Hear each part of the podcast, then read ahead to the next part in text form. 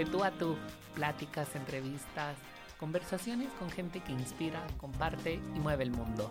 Acompáñanos a descubrir su mundo para que tú puedas transformar el tuyo.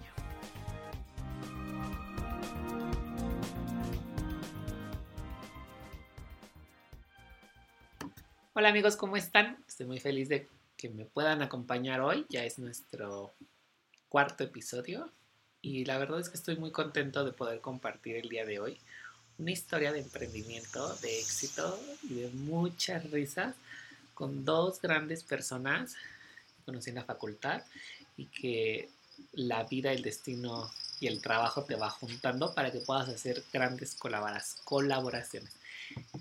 Voy a presentar a nuestros invitados del día de hoy porque son un dúo dinámico. Shura y Eloy de Córtalas. ¿Cómo Bienvenidos a este podcast. ¿Cómo están?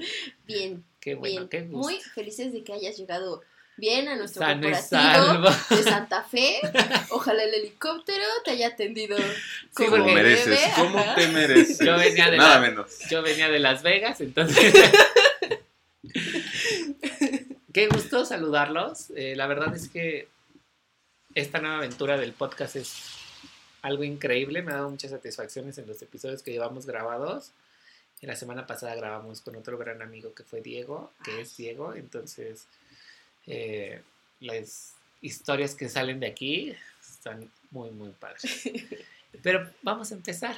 Yay. Los dos son diseñadores.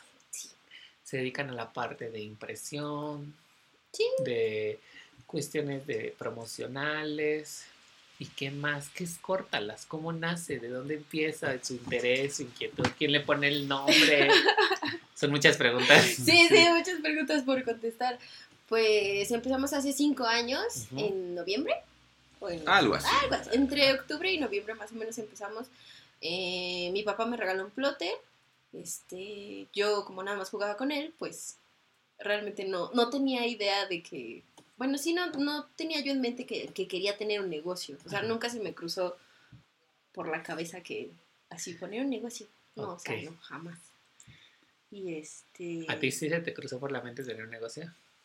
Pues no tener un negocio, pero tampoco quería ser empleado, entonces no sé qué quería de mí. Entonces no me quedaba de otra. No me quedaba de otra, algo tenía que hacer en mi vida. No, yo lo que quería hacer, realmente lo que más me gusta hacer es grabado, ¿no? O sea, todas las técnicas de impresión artesanales. Ajá. Y ya no, no, nunca jamás me crucé por la cabeza ni siquiera tener un negocio, ni siquiera de papitas. Ni nada. Ok. Sí. ¿Cómo se conocen? Eh, en, nosotros estudiamos dos carreras. O sea, primero estudiamos ilustración gráfica Ajá. en una escuela que fue Patito. No vamos a decir cuál, pero ah, tiene nombre de artista. Tiene nombre de un ilustrador Tiene nombre de un siglo ilustrador. Estadounidense. Y este, nos conocimos ahí. Eh, y ya después, cuando la escuela se va al demonio, pues nosotros dijimos, no, pues tenemos que hacer algo. Y, o sea, la verdad es que Eloy tuvo la iniciativa de decir, hay que meternos a estudiar diseño gráfico a la UAM. Ajá. Y pues ahí me ves haciendo examen con- junto con él. Y pues ya, yo no quedé, pero él sí. Ajá. Y yo de mientras me metí en una privada y ya luego me cambié. ¿Siempre quisieron estudiar diseño? Porque a mí me pasaba que Ajá. yo sabía que quería jugar o hacer cosas con colores en algún Palitos momento de mi vida. Eh, yo era muy fan de hacer revistas, de recortar, de hacerlas. Pero después de que entró, cuando hicimos la primera revista en alguna de las materias, Ajá. fue muy divertido porque el sueño de mi niño ya está cumplido, ¿no? Como check, Check. Estoy en- aquí. en todas esas anomalías que uno tiene de la infancia, ¿no? De esos traumas de la infancia, ya, ya, ya pasé por terapia de este. Eh, pero en sí, a mí el diseño no era lo que más me encantaba. Pues yo, o sea, yo me acuerdo que de niña lo que quería hacer era ser veterinaria. Pero luego descubrí que pues los veterinarios tienen luego que poner a dormir a los animales. y dije, no. Entonces se me rompió el corazón. Dije, no, no, no, no, veterinaria jamás. Y ya después, en la prepa, no tenía ni idea. O sea, todos está, tenían, o sea, yo veía que todos ya tenían como idea de qué era lo que querían, menos yo. Decía, no, ¿qué voy a hacer? Hasta que me vi una serie que hablaba sobre diseño de moda. y ¿Cómo se diseño. llama? Era Paradise Kiss. Ah, O sea, era un anime.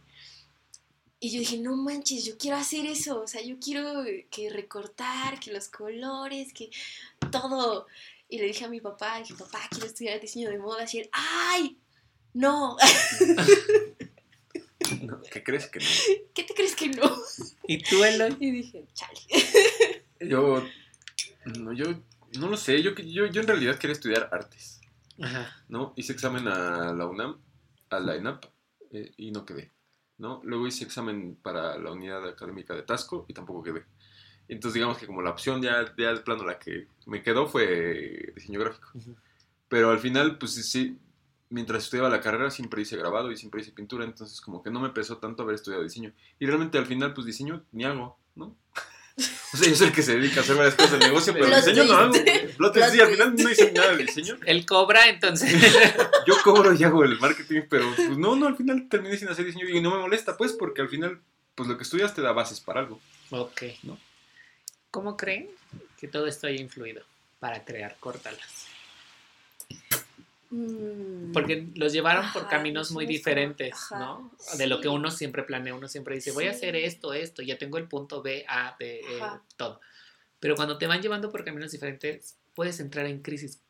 ¿Tuvieron algún momento una crisis de decir, ay, ¿qué estoy haciendo de mi vida todos los días? Todo el tiempo, todos los días. Todo, Estoy sí. en una... Cada semana era una crisis nueva. Ajá, es ¿Sabes eso. Yo creo que cuando tienes un negocio no estás acostumbrado a enfrentar las crisis de un negocio. Ajá. Entonces, llevas las crisis, digamos, del negocio a las crisis personales, o sea, las conviertes en personales y es ahí donde creo que está mal, ¿no? O sea, porque nadie te enseña que una crisis de dinero, una crisis de que algo no está, algo no está saliendo bien o una mala producción, algo, es, pues, es cosa del negocio, ¿no? Y tú puedes, o sea, con, el, con tu socio o con quien estés, puedes seguir siendo tanto amigo como siempre. Y a veces lo tomas muy, muy, muy personal. Sí, eso, ¿no? eso que dices es súper importante porque el problema que tenga tu empresa, tu negocio, no tiene por qué afectar tu, Tu vida personal. tu vida personal ni no. tu relación personal. O sea, vamos a hablar más adelante de las sociedades. O sea, qué tan complicado es ver a alguien todos los días, ¿no? De, Ay, sí. de ser, Ay, qué horror. de ser tu amiga, tu pareja, lo que quieras, a nada más nos vemos unas horas en la escuela, pero ahora ya nos tenemos que ver todos los días. ¿Sabes qué me molesta esto, esto, esto y esto de ti?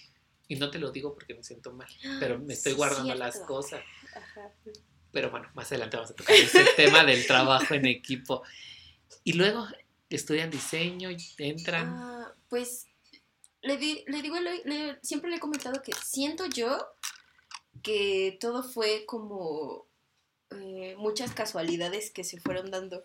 Ajá. O sea, así de que casualmente lo conocí, casualmente entramos a la escuela, casualmente pasó esto. O sea, que todo tenía que pasar por algo. ¿Por qué? ¿Quién sabe? Pero por algo pasaba. Entonces, cuando se da la oportunidad de que mi papá me regale el plotter, o sea, te digo, no teníamos, yo no, no tenía el plan como de hacer algo grande con eso, hasta que mi mamá nos contacta con su jefe y pues como todas las mamás, ¿no? Que empiezan de, ay, es que mi hija hace esto y hace lo otro y está bien padre y pues contrátenla. Y como de, ¿Hab- "Ah". ¿Había alguien en su familia que se dedicara al diseño? No. Bueno, en mi familia yo soy la primera universitaria. Bueno, está mi tío antes, pero yo digo que no cuenta porque fue a distancia. y es contador, entonces no cuenta. entonces, soy la primera universitaria de, de mi casa. Entonces, mis, o sea, para empezar, mis papás, yo creo que esperaban que yo me metiera a trabajar y que fuera, pues, Godín, pero nunca se dio. Bueno, que Nunca. esa también es como ¿Qué? la expectativa que tiene, ¿no? La gente siempre. Estudias. eh, es- ah, bueno, es- terminas la escuela, bueno, entras, estudias, terminas la escuela y directo a. Ve a buscar trabajo. Pues es que Nadie te e- dice, ese- ese crea un sistema- trabajo. E- Ese No. sistema siempre funcionó, ¿no? O sea, les, les funciona a los a la generación X y anteriores, ¿no? a los boomers y a todos ellos, porque realmente el, el- el sistema pues les funcionaba de esa manera, ¿no? O sea, no tenían por qué esforzarse en hacer su propio trabajo. Y bueno, como decíamos, las expectativas que tiene la gente, ¿no? De. Pues, tienes que salir, buscar un trabajo y te conformabas, ¿no? Porque salías Sí. y, sí, voy a trabajar de 9 a 5 y ya llego a mi casa, veo tele, ceno y otra Y vez. aparte es que los sueldos también estaban muy acorde, ¿no? O sea, la gente podía mantener seis hijos, o ocho, o diez, o doce, los que tuvieran, con un, con un solo sueldo, ¿no? O sea, el papá Ajá. trabajando normalmente y la mamá en casa y con eso les alcanzaba. No para lujos, pero todos tenían para comer, todos tenían para vestir, todos tenían para, Para todo. para todo. Sí. Entonces, o sea, y la verdad es que hoy día los sueldos, pues, la verdad son una risa. Yo, yo intenté trabajar en una de las crisis que tuve, de una de las tantas crisis que tuvimos en cuéntenme, Cortales, cuéntenme. yo intenté buscar trabajo. No, pero evidentemente todavía ni siquiera egresaba de la carrera. Y pues en la zona donde están todas las imprentas en Toluca, este, me dediqué a buscar trabajo. Pero realmente es una burla. El sueldo son más o menos 1.200 pesos a la semana, que serían como 60 dólares. Seis, Sí, Sí, como aproximadamente. 60 dólares para los que escuchan fuera. Este. Este. Y, o sea, realmente eso no es, no se alcanza para nada. O sea, ¿qué? Yo le. No, pues ¿cómo mantienes una familia con eso? Además, en nuestros tiempos, entrar a una escuela pública ya es... Sí, ya es un lujo. La verdad es que es un lujo. Nos pagábamos que 4.500 al, hasta el semestre, ¿no? Más o menos. Y- Sí, y además- ajá. ¿Se te ocurrió estudiar una licenciatura en donde te pedían todo bien caro, materiales, Sí. esto, papeles, tijeritas? Porque al final te dedicas a otra cosa.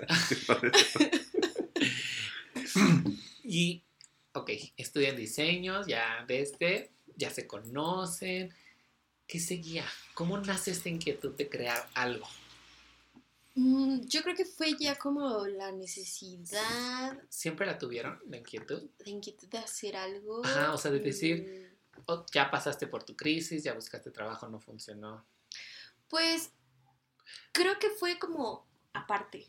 O sea, Eloy tenía sus fuentes de ingreso y yo tenía las mías, ¿no? O sea, yo realmente siempre desde como desde los 12 años he trabajado. O sea, ayudaba en el ciber de mi tío, ayudaba a mi abuelita a vender pollo, este, a mi mamá le ayudaba, le ayudaba en su lavandería. Entonces, a mí siempre me inculcaron como eso de que eh, si no hay, tienes que ver de ¿Cómo dónde. lo- Ajá. Eso cómo. está padre Ajá. porque, por ejemplo, hay una forma en la que tú te puedes volver un conformista, ¿no? De, ya tengo el trabajo, ¿para qué? Ajá. Y justamente es algo como de, pues es que a lo mejor te quieres ir a la playa y no te alcanza. Ya ni Sí. siquiera es porque te tengas que salir de tu trabajo. Para quienes Ajá. nos escuchan, yo soy Godín. Y, o sea, divido mi tiempo entre ser Godín, entre ser freelance y entre ser emprendedor. Guau. Pero dedicarte al 100% a una parte también es complicado. Sí. O sea, como diversificar todas tus fuentes de ingreso está bien, porque antes, como bien decía, ¿no? Te dedicabas solo a una cosa y con Y eso con eso te alcanzaba. Ya. Pero ahora, pues quieres la playa, pero quieres la ropa, pero quieres el carro, pero quieres una casa y además quieres comprar libros o cualquier otra cosa y, Sí. y, mm, entonces cada fuente de ingreso es Suma. para una cosa ajá. diferente. Y, y- y aparte que, que tenemos hoy día muchísimo, muchísimo acceso a, a varias fuentes de ingreso, ¿no? O sea, hoy te puedes dedicar a varias cosas nada más sin moverte de tu compu, ¿no? O Sí. sea, y eso no lo tenían No, los papás, ¿no? O sea, mis papás que tienen como 50, 60 años, pues que no, o sea, ellos que no tenían la, la posibilidad de ir, de vender ropa de segunda mano en Mercado Libre. en, en Facebook, No, ya, en. Facebook Hasta sí, por sí. WhatsApp. Me, puse, me puse muy fino con el Mercado Libre, pero o sea, no tenían esa oportunidad realmente, ¿no? Y tú si le dedicas, por ejemplo, 8 horas a tu trabajo estándar, Godín, este, 4 horas a un emprendimiento y 4 a lo que quieras ingresar de dinero como rápido, sea, es una jornada de 14 horas, ¿no? Al final, a veces la gente dice, ay, tiene un negocio y le va bien, pero no ven las jodas que se acomoda uno entre ser Godín, entre tu trabajo estándar, entre todo lo que tienes que hacer de vi- tu Ajá. vida personal aparte. ¿no? Eso también es, o sea, ¿para qué, en qué momento dejas tiempo para eso? Sí. Fíjate que el otro, el otro día hablaba con una amiga que es Godín, sí, consagrada, ¿no? Este, y le platicaba a veces mis jornadas. de que Voy al gimnasio y estoy en el negocio y leo y cuando puedo este, veo películas o lo que sea que me interesa. Hago juego ajedrez. Pero me decía, ¿a qué horas dedicas tiempo para ti? Y decía, pues que no trabajar y leer y todo eso es tiempo para ti o cómo. Entonces a veces la gente piensa que, Que no haces que no haces Ajá. nada para ti, ¿no? Pero a mí, Sí. por ejemplo, leer me gusta mucho y siento que eso es como Sí, para es mí solito. Para uno. O igual, como decías, como platicamos fuera del aire, que a ti te gusta hacer ejercicio, ¿no? O sea, sea, te, te llena. Bueno, yo hago ejercicio porque me relajo, porque estoy ansioso, estresado, Ajá, nervioso. Pero ah, a fin de cuentas es tiempo para Para ti, ti. ¿no? Sí, no, O eso sea, no. Ni de chiste lo dejaría. Ajá, o sea, yo creo que ellos se refieren como a ver la tele. ¿A qué hora ves la tele? Ajá. Pero son como ese tipo de actividades. No es que esté mal, No. o es que hay, hay algo correcto o incorrecto. Ajá. Cada quien lleva su rutina. Sí. Nada más, una de las cosas que a mí siempre me ha quedado muy claro es, no te quejes de lo que tienes si no lo quieres cambiar. Ajá. Pues es lo que decíamos el, día que nos vimos, un día antes de este podcast, nos vimos, este, que simplemente si, o sea, si tú tienes tus objetivos bien, bien fijos y bien declarados, bien anotados y bien presentes, no tienes por qué desviarte de ellos. Ajá. O sea, no vas a dedicar cuatro horas a ver televisión si sabes que podrías dedicar esas cuatro horas a estudiar para vender más, para generar estrategias para vender más o lo que sea que quieras hacer. Y como tener muy en claro que tienes que dejar ciertas cosas, ¿no? Sí. Vas a sacrificar Sí. tus salidas, amistades, tu familia. Dormir. dormir, eh, no sé, en los espacios, todo.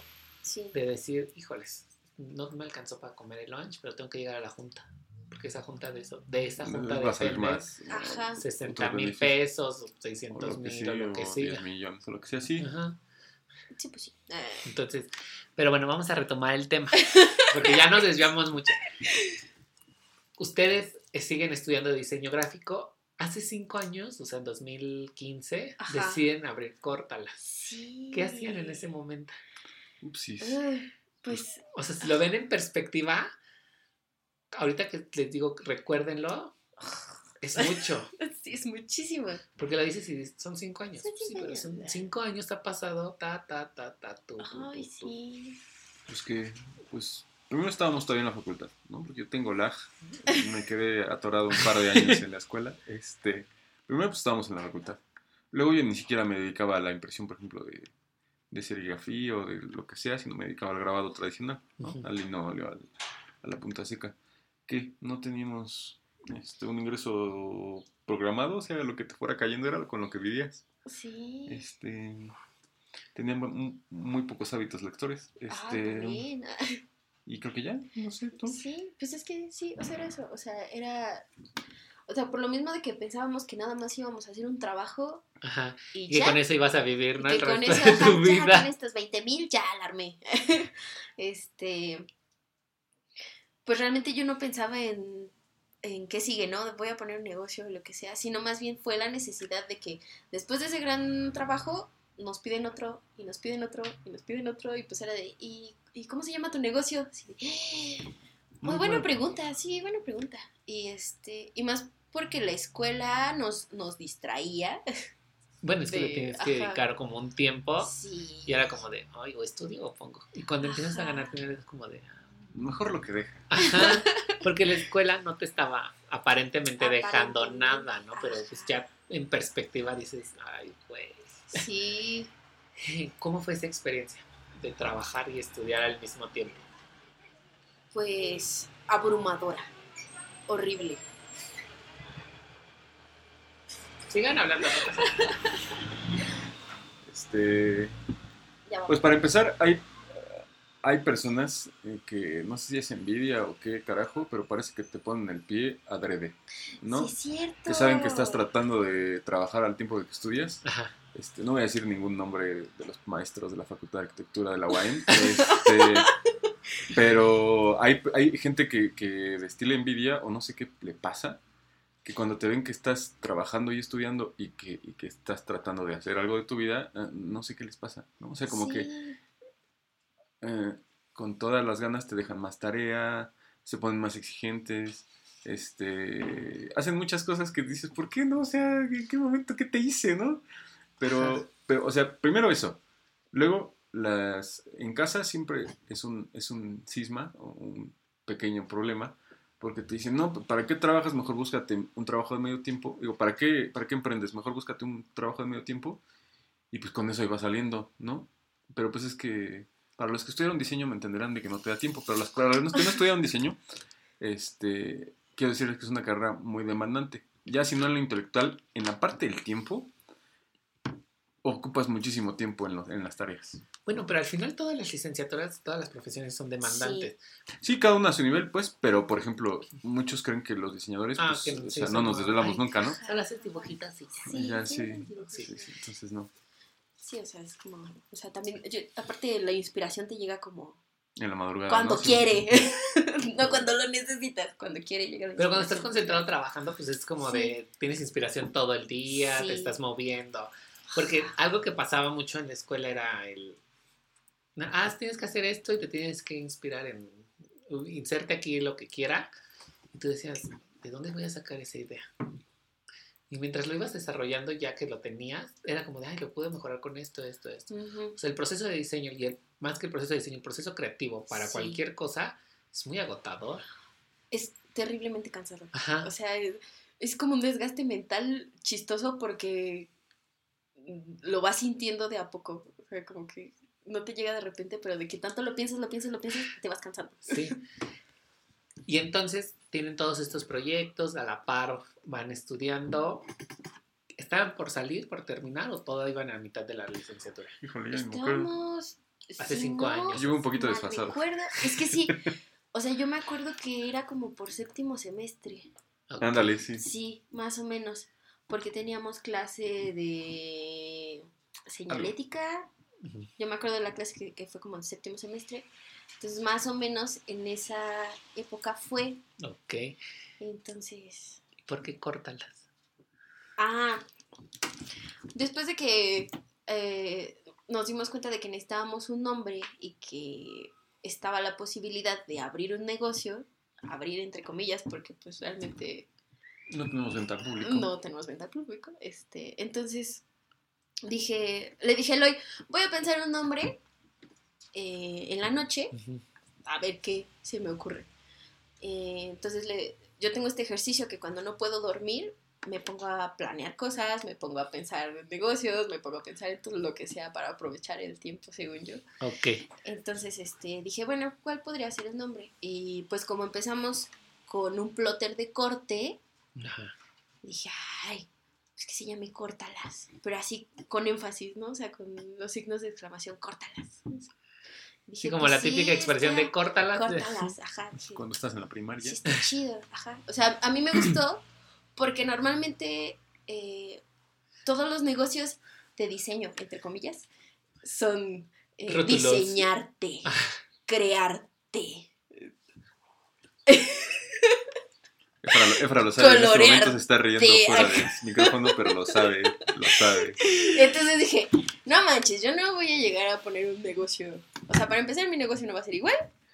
Y pues por lo mismo, tiene que tener un nombre diferente y que lo reconozcas luego, luego. O sea, y ha funcionado, ha funcionado porque siempre me siempre dicen, ah, pues con córtalas. Ay, qué manchados. Ok, señor. Sí, aparte se presta para el juego de palabras, ¿no? O sea, que te dicen, ay, pues córtalas. Siempre, Sí. siempre los proveedores y los clientes echan la broma con esa, con esa palabrita, entonces se Pero ha sido padre porque es un diferenciador que les ha funcionado Sí. para moverse de otra Ajá. forma. Sí, sí, porque sí, ya todos nos conocen como los chicos de córtalas. Sí, y aparte, aparte, no sé, el nombre sí, o sea, sí remite al, al corte de vinil, pero no te limita, pues, ¿no? O sea, Son muy sí, sí, sí, sí, sí. Entonces no es como evidente que es el corte de vinil, entonces te permite como hacer otras cosas. Ok. Ya le ponen nombre a la empresa, ya está funcionando, ya tuvieron su primer empleo, siguen estudiando. ¿Qué pasa cuando salen de la escuela, terminan la licenciatura? Sí pensaron que esto iba A a, funcionar. a dar más para adelante. Dijeron, no, pues ya termina aquí, porque tienes muchas materias de cultura emprendedora, de, ay, no, y va muchísima gente que te cuenta Uy, lo buenos que ¿no? son. lo maravilloso que puede ser la vida si te dedicas a emprender. Sí, Y vas y le cobras 100 mil pesos al cliente y tú así de, no me quisieron pagar 500 pesos. ¿no? Ay, sí, qué Entonces, horror. ¿Qué pasa en ese momento por su mente? Fíjate que, que afortunadamente antes de salir de la carrera eh, nos contrató un cliente que se llama Pfizer. Este, Ay, algo, algo chiquito. Súper No, chiquito. algo leve. Este, digo, porque coincidió que un cliente, su hijo trabajaba en el área de compras de Pfizer. Ajá. ¿no? Entonces, eh, ahí vimos que, bueno, ahí en ese, en ese, con ese cliente definimos quién iba a ser nuestro cliente. Ah, sí. Este, o sea que nosotros somos un negocio B2B, ¿no? O sea, de negocios para negocios, no, Ajá. no tenemos como clientes de, de personas físicas, pues, ¿no? Este, entonces trabajamos para negocios y ahí fue donde definimos muchísimas cosas del negocio. Nos tuvimos que dar de alta. Este, bueno, ella estaba de alta, pero tuvimos que expedir facturas, aprender cómo expedir facturas, cómo visitar una empresa. Este, si vas a visitar la planta tienes que llevar botas de seguridad, lentes de seguridad, muchísimas cosas que solo te da tener clientes de ese tipo. Y eso fue justo antes de salir de la carrera, uno o dos semestres antes de salir de la carrera. Ajá. Este, pero después ya dejamos de ser proveedores de Pfizer. Este, pero gracias a esa experiencia pre-egreso, eh, eh, definimos cómo íbamos a funcionar como empresa. Ya hasta que egresamos fue cuando nos enfrentamos con, con otras cosas, como cómo hacer un presupuesto, quién va a administrar el dinero, este, por qué no te debes de gastar todo el dinero que ingresa en el negocio, este, este, cuál va a ser nuestro perfil de cliente, porque ya tenemos experiencia con las empresas. Ujú. Este, y realmente hasta este- desde que egresamos hasta hoy, eh, hemos crecido casi al doble, ¿no? Un poquito más. Entonces, sí nos funcionó tener clientes grandes desde antes de la carrera, pero también tuvimos que hacer como un análisis de qué es lo que nos habían aportado. ¿no? O sea, no fue así como gratis de, ah, sí, tenemos un cliente sorte y también hacemos este, impresiones en tabloide y también hacemos invitaciones de cumpleaños y también hacemos este, vasos para, para bautizos y también hacemos la foto para el, para, el, para el egreso de los niños de la primaria. O sea, no, ¿no? Tampoco nos pusimos... Y es que es lo que pasa normalmente cuando uno emprende. O sea, uno se quiere ver tan, tan profesional. Bueno, uno se emociona tanto, pues, que quieres hacer de todo, De pero todo. nada te sale bien, ¿no? O sea, Ajá. que mucho barca. Ok, mencionas algo súper importante que es el conocer el mercado, cómo darte el valor de entregar una cotización, en mandar ciertos detalles, aprender a cotizar, aprender a Sí. presupuestar, eh, la parte contable, la parte de ingresos e ingresos, porque a veces entra una cantidad y sale el triple. Sí. ¿Cómo lo aprendes? Porque en diseño no nos enseña. Ah, pues perdiendo dinero. No, al final dinero. mucho dinero. Pero, o sea, a mí me ha tocado aprender que soy el, el que hace las cotizaciones y toda la parte, digamos, contable. Este, me ha tocado hacer mal una cotización y que al final el precio se vaya al triple y pues ya pierdes dinero. O sea, tienes que terminar, terminas poniendo de tu bolsa 10 mil o X cantidad de dinero. O sea, así aprendes a la mala, ¿no? O sea, por no tener controles de, de más bien, este, Filtros. de filtros y listas de control, etcétera. Eso es un buen, digamos, como tip. Que tengan, si están empezando o si van a empezar, que tengan como una metodología para cotizar o para, para hacer cuentas, para que no se les vayan esos detalles como a mí, ¿no? Que perdimos un par de veces dinero. Este, ¿Cuál era la pregunta? Es que el dinero me, me, me ¿Cómo estresa un poco. ¿Cómo haces para fortalecer toda esa parte? ¿no? De ingresos, para, porque no las, no las enseñan en la escuela, presupuestos, dar una buena cotización y que al final de cuentas estás dando una cotización que está en el promedio, porque no te estás elevando si es- ya hicieron Sí, análisis mucho. de competencia. Ujú. O sea, conocemos muchísima gente que, ay, no, pues es este negocio o es gobierno y le puedo sacar el triple, pero si eres- al otro le hago más barato. Exactamente. Sí, yo creo que hay dos tipos de cotizaciones. Bueno, lo que yo hago es tener dos tipos de cotizaciones. Cuando puedo hablar con el cliente y cuando me la van a recibir y jamás voy a saber quién la recibió y nada más me van a decir, sí, sí está aprobada, manda el producto. O sea, esos son los dos tipos de cotizaciones. Cuando puedo hablar con el cliente, eh, doy un valor cercano al real, un poquito más alto, un poquito más bajo, dependiendo del tipo de cliente. ¿no? Porque ya sé que puedo justificar con los que vayan a tomar la decisión el, el monto. Y, el, y lo que se va a hacer, el proceso, eh, o en, en algunos casos un producto, el proceso que lleva el producto, etc. Pero cuando no puedo acercarme al que va a tomar la decisión de compra, es- trato de especificar lo más posible dentro de la cotización el proceso que se va a hacer realizar.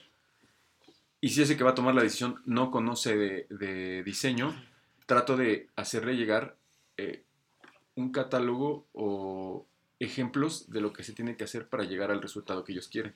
Ok. ¿no? Esos son los dos tipos de cotizaciones que yo considero. Que también es algo importante porque le estás dando conocimiento a la gente. Ajá.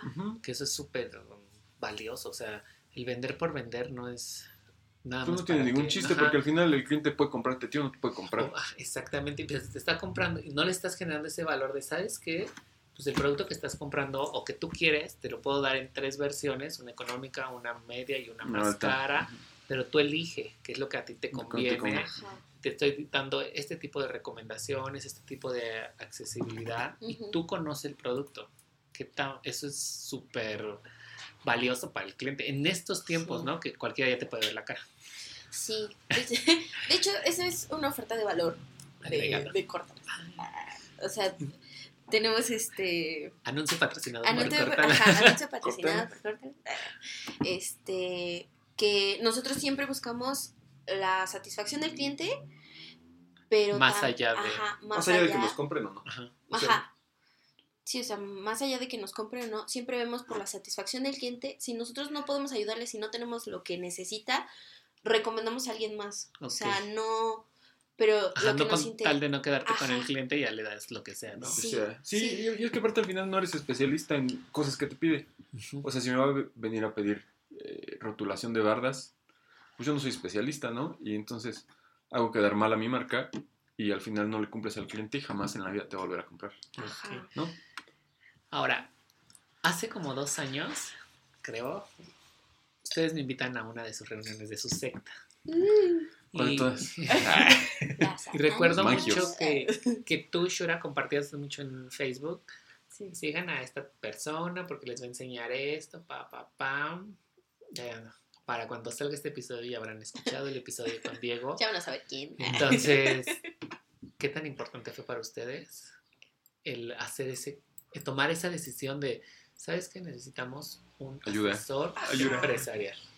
Yo creo que fue un momento crucial porque fue como antes de una crisis, no, después de una crisis que tuvimos así de, es que el negocio no nos va a funcionar, es que estamos teniendo pérdidas, es que no podemos con nuestros tiempos, este, ¿qué hacemos? ¿No? O sea, y realmente no teniendo a quién recurrir, o sea, porque realmente nadie de nuestras familias ha tenido un negocio y no conocíamos a nadie que tuviera un negocio como para acercarte y decirle, oye, ¿cómo le hago, no? ¿Qué, estoy, qué, estoy, ¿Qué estamos haciendo mal?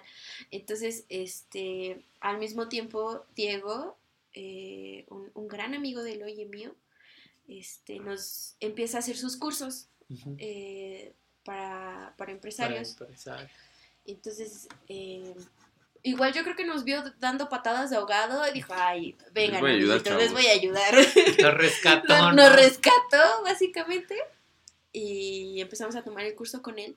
Y la verdad es que, eh, al menos a mí, me abrió muchísimo como la mente, ¿no? O sea, como que yo estaba muy cerrada en lo que era la idea de un negocio hasta que vamos con Diego y veo que me hacen falta muchísimas otras cosas, ¿no? O sea, no centrarme tanto, o sea, si estudié diseño, no centrarme nada más En el diseño. en el diseño, sino que también tenía que aprender a hacer Administradora, contable, de servicio al publicidad, cliente, publicidad. sí, o sea, y también aprendes que no, que no debes de hacer todo, ¿no? O sea, que si somos dos personas, se tienen que dividir. Delegar. Ajá, se tienen que dividir los trabajos para que sea más fluya. rápido. Ajá, que todo fluya.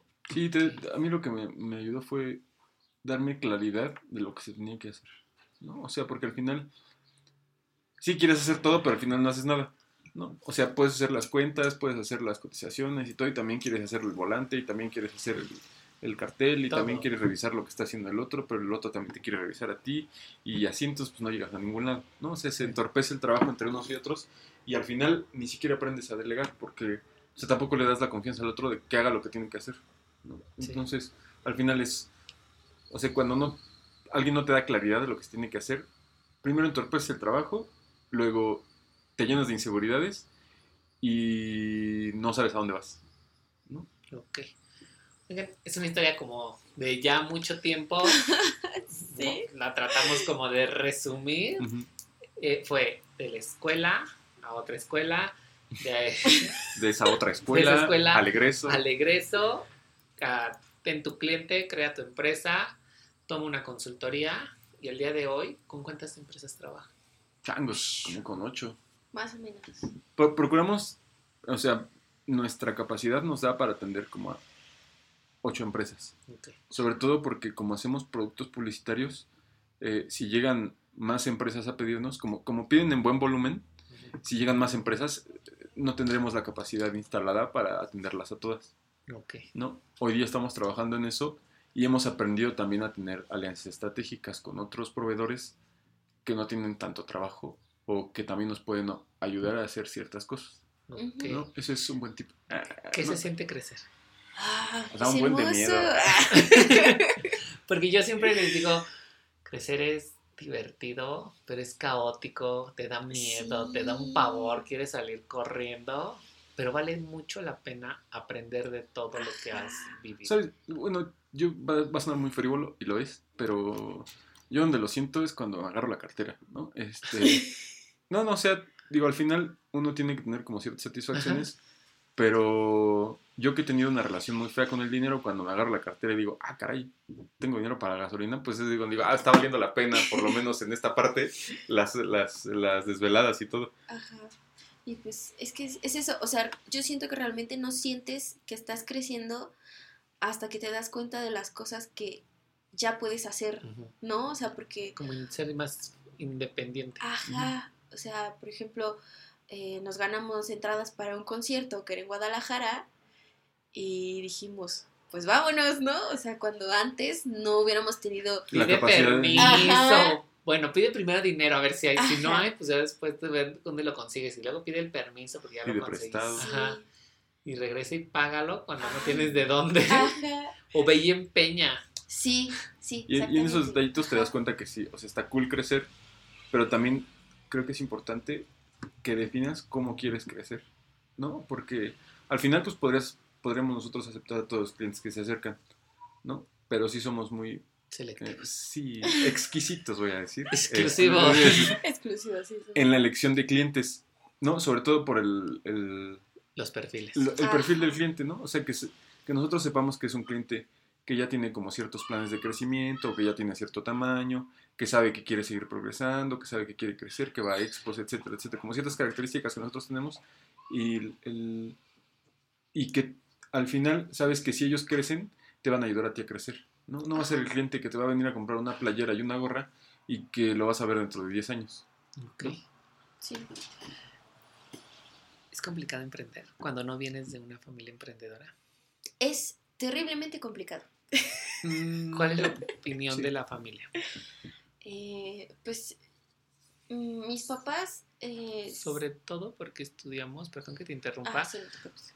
una licenciatura que no entiende la gente. No. O sea, te- Sí, ya más que una licenciatura, es una profesión que la gente no entiende. no. ¿Sabes, sabes qué? Bueno, en la, en la parte de que la gente no entiende, yo creo que, eh, así como nos decían en la carrera, sí tenemos un deber pedagógico con las personas y con la sociedad en general. De enseñar. Sí, o sea, totalmente, porque eh, si ustedes visitan nuestra página... Ah, Perdón por el comercial, perdón comercial. No, no, no. O sea, parte de lo que nosotros hacemos como, como generación de valor en Cortalas es tratar de enseñarle a las personas qué es lo que es un diseñador gráfico. ¿No? Porque el- la verdad es que eh, va a sonar feo, ya sé, ya sé. Pero la gente no sabe de diseño, ¿no? Y de ningún diseño, ni siquiera, ni siquiera hablando del gráfico, el diseño industrial, el diseño editorial. el Bueno, la gente piensa que si eres diseñador de modas, eres Haces lonas. Sí, eres Sí. costurera y si eres diseñador de Ajá. gráfico, haces lonas. O sea, bye. Lonas y Pero entonces- digamos, el- el- la generación antes de nosotros tuvo la responsabilidad de hacer crecer una carrera y creo que ahora nuestra responsabilidad como, como profesionistas del Es diseño formar y educar. es formar y educar a la gente que va a consumir el diseño. No solo, y no solo a las, a las personas, sino también a las empresas, ¿no? Ajá. que al final pues, son las que pagan. Sí, Sí. porque ah, hay otra cuestión, o sea, no te dedicas al diseño nada más porque sí. Sí, sí, o sea. Tienes no. algo como de valor agregado que da. Porque cuántos casos no vimos de diseñadores que tú decías, Ay, ¿por qué no está estudiando otra cosa? Sí, No por mala onda, sino por el estricto sentido de Es que le está aportando. qué a le la- estás a- a- aportando aportando- para crecer, ¿no? Yo me acuerdo mucho que cuando yo estaba, mientras yo estudiaba, que no somos tan grandes, una generación abajo, pero mientras estudiaba, a mí me llamaba mucho la atención la parte de imagen. Y yo decía, es que esto funciona para ta, ta, ta, ta, ¿no? Yo no me quería perfiles. sentar hacer editorial, hacer fotografía, mucho menos ilustración, porque yo lloraba en la clase de ilustración, o sea, reprobé dos veces. me sentaba a llorar y me acuerdo de Abelardo, que es un Ajá. excelente maestro, Y me decía, ten paciencia, no va a Con pasar calma. nada. Abelardo es así, amigo. Le decía, es que no, o sea, usted tiene el talento y se le da, Ajá. pero a mí no. Entonces, ¿hacia dónde lo diriges? Sí. Eso era muy importante. Ajá. Aparte, los profes no entienden. ¿No? O sea, que tú no, no tienes habilidad para ciertas cosas, pero para otras sí. Pero al menos en mi caso lo compensaba tratando de mostrarles que lo intentaban. Pero no sería más bien como un reto que ellos veían, Sí, quizás. ¿no? O sea, lo ves, si lo pones en perspectiva, es en ese momento lo odiabas al maestro que te hacía. Sí, con todo el hacer amor. cosas, pero en per- ya al día de hoy dices, "Ah, valió la pena por esto. También es la parte que estamos, somos una generación muy compleja en muchas eh, estructuras. sí, sí, sobre todo porque los Y lo- profes no entienden la parte, bueno, en el caso de la facultad que los maestros, o sea, tienen como cierta edad de 40 para arriba, este, no, no les hace clic, o sea, no, no, no es para ellos, eh, en- sí, no, no tiene sentido para ellos que tú quieras enfocarte al área digital cuando todo lo análogo está ahí todavía existiendo, ¿no? Y, Sí, y sí, sí, y hay sí. cosas que no cambiarías. Por ejemplo, los libros, las revistas, yo las amo completamente. Cuando me pasan un Sí. libro o una revista digital es como de... Sí, Sí, como que le no, falta sí, sí, algo, sí. digamos, Ajá, ¿no? no, no huele. Pero, pero al Sí. final e- es que ellos están en ese conflicto de cómo hacer convivir a lo digital con lo análogo. ¿no? Pero y que no se, todos. y o sea, sí todos, pero no se han tomado el tiempo de analizar que al final no se excluyen uno de otro, sino se Sí, complementan. ¿No? Y eso es un, es un debate no, en solo, no solo en esta área del diseño, sino No, en es muchas en otras. todas áreas. La Este- contable, la financiera. Entonces, la el, sí, y, y en el arte, bueno, ni se diga, ¿no? Pero, pero hay que saber, digamos, cómo hacer convivir lo análogo con lo digital, ¿no? En esa parte. Ok. ¿Qué ¿Qué, estamos se, qué se- qué se siente cuando les dicen que ya son empresarias? Bien padre. Porque llega un punto en el que la gente te dice, ay, a mí me ha pasado mucho el comentario de, es que vas a hacerlo muy bien y entonces después se te va a olvidar. A mí han pasado muchas cosas que yo digo, pues yo, sigo- yo me sigo sintiendo en el mismo lugar. No la misma forma, porque eso sería como muy... ah, Ajá. pero sí me sigo sintiendo en el mismo lugar. Sigo siendo el mismo chavo que va y viene con prisas, que come en su Mm. casa, que convive con su... No vivo en. Miami, no venía de Las Vegas, venía de aquí, de donde trabajo y hay un tráfico impresionante. Entonces, ¿qué se siente? Ay. ¿Ya se la creyeron? ¿O es un 50-50? Pues, ¿Tú qué? Yo siempre me la creo. Yo todo el tiempo ando en la cima del Así, éxito. bueno, se bajó de un Rolls Royce. Yo me bajé ahorita de un Rolls Royce, me puse mis chanclas de Gucci y vine a darme un baño de Su gorrito de terciopelo. ¿Y se acuerdan cómo entró este, Madonna en el Super Bowl? Bueno, Así, Ah, pero sí. bueno, Háganse ¿sabes qué? Yo creo que, ya ves que los gringos tienen esa frase de fake it till you make it. ajá, A mí me gusta mucho porque, porque pues eh, al final eh, a nosotros nos ha funcionado que la gente crea que somos una empresa gigante porque no te tratan como ignorante, ¿no? O, o cuando quieres debatirles alguna idea, saben que de alguna manera tienes esa, ese, ese respaldo de una empresa grande y te escuchan. ¿no? Al contrario de que si nos presentáramos como, ah, sí, somos el dúo que hace lonas y volantes y, y- y pantuflas para boda. Entonces, yo creo que primero está en cómo te presentas y cómo, no solo, bueno, no solo cómo te presentas de persona a persona, sino cómo te presentas en las redes, Ajá, ¿no? O sea, tu, tu personal branding, tu marca personal. tu marca Sí. personal. Y segundo, que seas lo suficientemente elocuente para demostrar a la gente que sabes. ¿no? Que te has capacitado y que si no te has capacitado, por lo menos has estudiado y sabes de lo que hablas. Y Sí. creo que a mí me ha pasado, ¿no? Ahora que estamos en la cima del éxito, este, cuando alguien llega y se presenta contigo, Hace frío. Hace frío. que hace frío, está bien solo, este, no, cuando alguien llega y se presenta contigo y te habla y te das cuenta que no sabe, no lo tomas en serio. Sí. Te- tenga más, sea más grande que tú o sea más chico que tú, no importa la edad. Y ahí es cuando te das cuenta que sí realmente vale la pena dedicarle tiempo al estudio, a leer, a actualizarte, a leer blogs, etcétera, etcétera, etcétera. Porque en el, en el solo hablar de una persona te puedes dar cuenta si te está blofeando o si te está hablando en serio. Aparte, yo creo que esta parte de creértela hasta que realmente lo seas ha sido muy, muy importante. Más para mí que ya voy a cumplir 28 años, pero sigo pareciendo de 16. Entonces, a mí lo que me molesta muchísimo es ir a ver clientes y que me digan, ay, te ves bien joven. Y es como, pues sí, pero... Ternurita. Ternurita. Entonces, yo sí me la tengo que creer y sí tengo que demostrar que sé, porque si no, a mí me hacen como quieren, ¿no? Pero, o sea, por lo mismo que también crecí con hombres, o sea, yo no me dejo. Entonces, este, ahora que ya, ya puedo hablar como lo que soy, una, una gran persona de negocios, pues ya, está súper padre, pero es que sí, o sea, sí es importante que te lo creas para que los otros te crean y sobre todo para que te respeten y, y respeten tu trabajo y lo que haces. Sí. ¿Sabes que también ayuda mucho? Juntarte con personas que sí lo sean. ¿No? O sí, sea, tu red de apoyo ajá, es red, sí. como que va Sí, cambiando. Ajá, sí, por ejemplo, eh, eh, híjole, amiguitos, ya sé que va a sonar feo, de antemano lo sé, pero pues por ejemplo, un Godín, con todo respeto, Efra, este, pues sus redes de apoyo son el jefe, los compañeros del departamento y el de finanzas, ¿no? Porque sé que tienes que pedir un aumento. Pero en el, en el emprendimiento, pues tus redes de apoyo debe ser el, el que ya tiene una empresa más grande que la tuya, el que El que sí la al que te quieres parecer, ¿no? ¿no? Al que te quieres parecer y ya está allá donde tú quieres estar. El que te puede asesorar, como Diego, el, el que también tiene otro negocio que no es ni siquiera cercano a lo tuyo, pero de repente te puedes acercar a llorar con él, ¿no? Este, sí, güey, me está pasando esto en el negocio, este, pues no sé qué hacer, y el otro tampoco sabe, pero pues por lo menos ya te escuchó, ¿no? Es- eso creo que también ayuda bastante. Ahora que lo dices, hay, un término que es muy padre, Mm. que a mí me gusta mucho, creo que se debe de aplicar más en las empresas, justamente en la parte de que tú quieres tener un sueldo y un horario fijo y pues va, está bien, eh, que es el ser intraemprendedor, Ah, sí, Ujú. intraemprende. ¿no? Ajá. Entonces, que tú puedes aportarle a esa empresa más allá de lo que te están pidiendo. Porque tú dices, es que no me dan el sueldo que yo quiero, no me dan lo que yo quiero, nunca tengo vacación. Pero también tú como ¿Qué estás empresa ofreciendo tú, te no? pones a pensar y dices, sí, pero tú qué me estás dando también a mí. Porque a mí nada más me estás pidiendo que te sube el sueldo, que te baje horas, que te dé esto, que te dé aquello. ajá. Pero, ¿qué hiciste de más para aportar? A mí me pasó.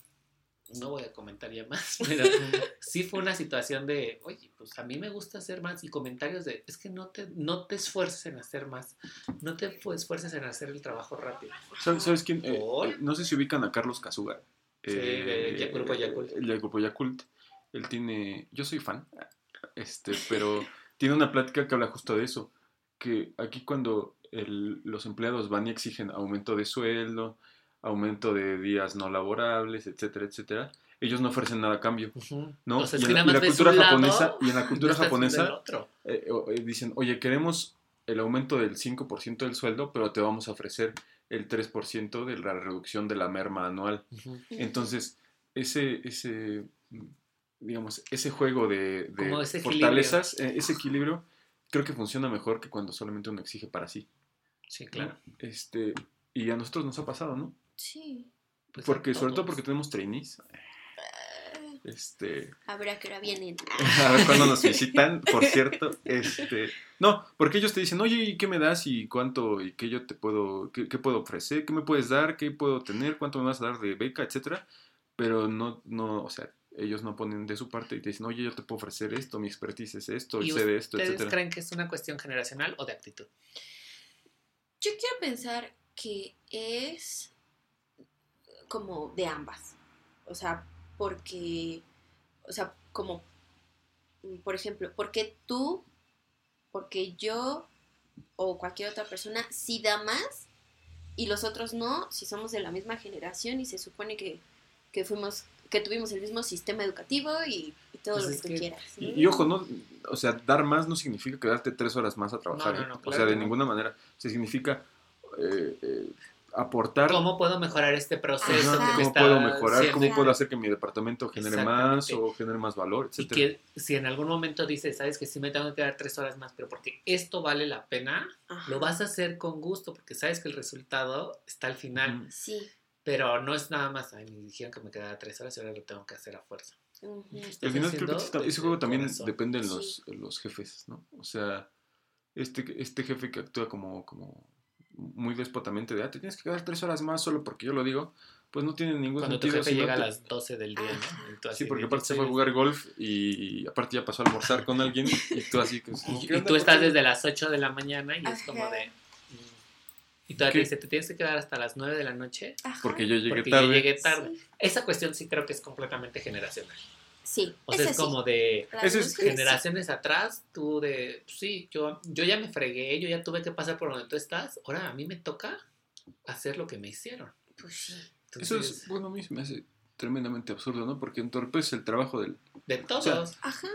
No, bueno, yo lo veo como, como jefe, digamos, ¿no? Este, porque al final, pues es tu empresa, ¿no? Y si entorpeces el trabajo de tu empresa, pues dejas de ganar más Sí, claro. dinero, puedes darle, tienes que trabajar más y todos tienen que trabajar más por, por, por consecuencia, ¿no? Ajá. Este, entonces, pues, o sea, entorpeces no solo tu trabajo, sino el de El de todos los demás, y al final, pues son horas, hombre, perdidas, o sea, Ajá. para mí no me hace sentido. No y a lo mejor y te toca trabajar más el viernes, Sí. ¿no? Que tú dices, güey, había comprado boletos para el cine, porque se estrenó. Sí, o algo, ¿no? Vamos. Sí. Vamos a pasar a una parte de preguntas muy rápidas. Mm, Lo primero que les venga a la mente, ah, no. Sí, en realidad sí. Entonces, como son dos, vamos a contestar uno y luego el otro y otra que sigue. Órale. Va. Oh, por Dios. ¿Quién empieza para que hagamos la pregunta? Eloy, porque yo siempre me En lo que la piensa, ajá, sí, en lo que la piensa. Bebida favorita. Em, café. Ay, la Pepsi. Ay, ¿en Es mi debilidad. Procuro tomar una, una vez a la semana y ya, porque la amo mucho. Ya. No manches, nunca me había imaginado eso. Sí. Justo estoy escuchando un podcast que habla sobre guerra de negocios de Pepsi contra Coca. Este, Ajá. este podcast es patrocinado por Pepsi, gracias. Amuleto. Eh, ¿Tienen un algún ojo de amuleto? venado. Yo creo que yo no tengo amuletos. Creo que no. A mí. Tengo Eloy. Ah. Lo guardo en una bolsita. tres palabras que los definan. Mm, obstinado, enojón y. mm, um, eh, planeación. Este, terca, alegre y yo diría irreverente. Su lugar favorito en el mundo. Uf. Este. Ay, qué difícil pregunta. Este. Un museo. Ok. Ay, Oaxaca. Lo tiene todo. Ya, museos, comida, música, Oaxaca, Comida barata sobre todo. y sabrosa. Esta sección fue patrocinada Por Oaxaca. el gobierno, de- el gobierno del estado de Oaxaca. un libro o película que los haya marcado. Changos. Este. Ah. A mí, un libro, yo creo que sería el de La Cabaña. No me acuerdo quién lo escribió, pero ese de La Cabaña. Porque, o sea, yo, yo desde niña tenía como un problema con esta cosa de las religiones. Entonces eso me llevó como a, a tener mi vida espiritual como más en paz. O sea, me ayudó bastante. Ok. Mm, A mí un libro sería El Capital. Definitivamente de Marx, sí. Sí, una película El Padrino. Ajá, efectivamente. Justamente la intención de este podcast es, cuando lo creé, eh, tenía la intención de tener pláticas, así como dice el nombre, de tú a tú, y es como platicar, hacerlo muy casual. Eh, disculpen. Hacerlo- hacer- hacerlo muy casual, hacerlo muy cercano, porque no todas las historias se comparten de la misma manera y una de las premisas es inspirar, compartir y mover el mundo, porque nosotros, al menos así lo considero, ya, por- pues, ya supimos mover nuestro mundo y ahora, ¿cómo mueves el mundo de alguien más? Y Como les decía, la intención del podcast es justamente inspirar, compartir y mover el mundo. De alguien más, porque Ay, la gente. ¿qué mensaje le darían al niño que fueron? Ay, aguanta, todo va a mejorar, te lo juro. Ay, No lo sé. Yo creo que. Ah, sí, yo creo que estaría feliz. ¿no? Ya nos divertimos, ya estuvimos de fiesta como cinco años. Este. Mm, sí, yo creo que va bien. Sí, no, no, no, no tengo ningún mensaje. Seguro él tiene varios para mí, pero no lo sé. No, no. Creo que es está bastante satisfecho. Sobre todo por la última, la última etapa. Que creo que sí estamos. Bueno, creo que estoy haciendo mucho de lo que ya había planeado hacer, pero por miedo no había hecho. No. Pues muchísimas gracias. La verdad es que fue una plática muy interesante. Ah, Aún los con queremos, amiguitos. todas las personas que pasaron son las, mm, ¿cómo se dice? Desventajas de, De estar a pie de carretera, de estar a pie de calle. de hacer las cosas en vivo. Eh, pero la verdad sí quería que fuera una plática muy casual, muy interesante. Creo que son dos personas café. muy inspiradoras, que mueven muchas cosas, que comparten mucho y que han crecido de la mano. Y eso también es muy importante porque no siempre se nos enseñó o se nos dijo que podíamos hacer grandes cosas Un equipo. con equipo. Sí. Siempre es como de vas tú y si el otro no puede, lo dejas. Ajá. Y aprender a trabajar en equipo es Sí, complicado, pero es muy, muy satisfactorio. Se los digo yo que trabajo en equipo todos los días. Y me imagino que han tenido sus conflictos como todos. Pues. eh, Yo creo que el truco, el truco es hablar. Justamente eso es lo que siempre Ese es todo el truco. Liz. ¿Por qué se Ajá. sorprenden? Ah, Es que ¿no? sí. que lo mejor que aprendido a hacer tra- eh, trabajar en equipo es la comunicación. ¿Comunicación? Sí. Sí. pues porque al final si no te comunicas, al final si no te comunicas, pues, pues el otro no te va a adivinar qué es lo que Ajá. quieres, ni lo que necesitas, O sea- ni lo que ha fallado, ni lo que va a fallar, ni lo que necesitan planear, nada, o sea. Sí, Sí. es más bien, nunca supongas y siempre di lo que tengas que decir. ¿Ven cómo si son una gran equipo de trabajo? Les quiero agradecer muchísimo. ¿Dónde los encuentran? ¿En dónde los siguen? Ah, en Facebook estamos como arroba cortalas team de equipo en inglés. Este, en Instagram estamos como cortalas.dg, ¿sí no? Sí, En- y en YouTube, que está muertísimo el canal, pero seguimos subiendo contenido aunque nadie lo vea. Eh, Si, si gustan visitarnos es arroba cortalas.dg.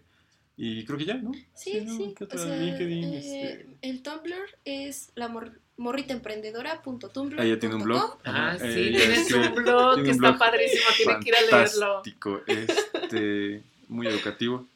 Y creo que ya yo no tengo, yo sí, el mío es Eloy Campuzano García, de cuando quería ser artista, por si quieren ver lo que hacía antes de dedicarme al emprendimiento. Este, pero ya jamás volví a subir nada porque ya no hago eso. Este, y ya, ¿no? Sí, sí. Amigos, lean, por favor, estudien. Les quiero agradecer mucho por prestarme una hora y media casi de su tiempo. Espero que lo hayan disfrutado, Ay, sí. que se la hayan pasado La verdad bien. es que sí. Number one. Amigos, muchísimas gracias por acompañarnos. Nos vemos, nos escuchamos más bien en 15 días y porfa compartan este episodio. Etiquétenme arroba efragv en Instagram. Los voy a estar viendo en todas mis historias y en sus historias y las vamos a estar compartiendo. Muchísimas gracias. Los queremos.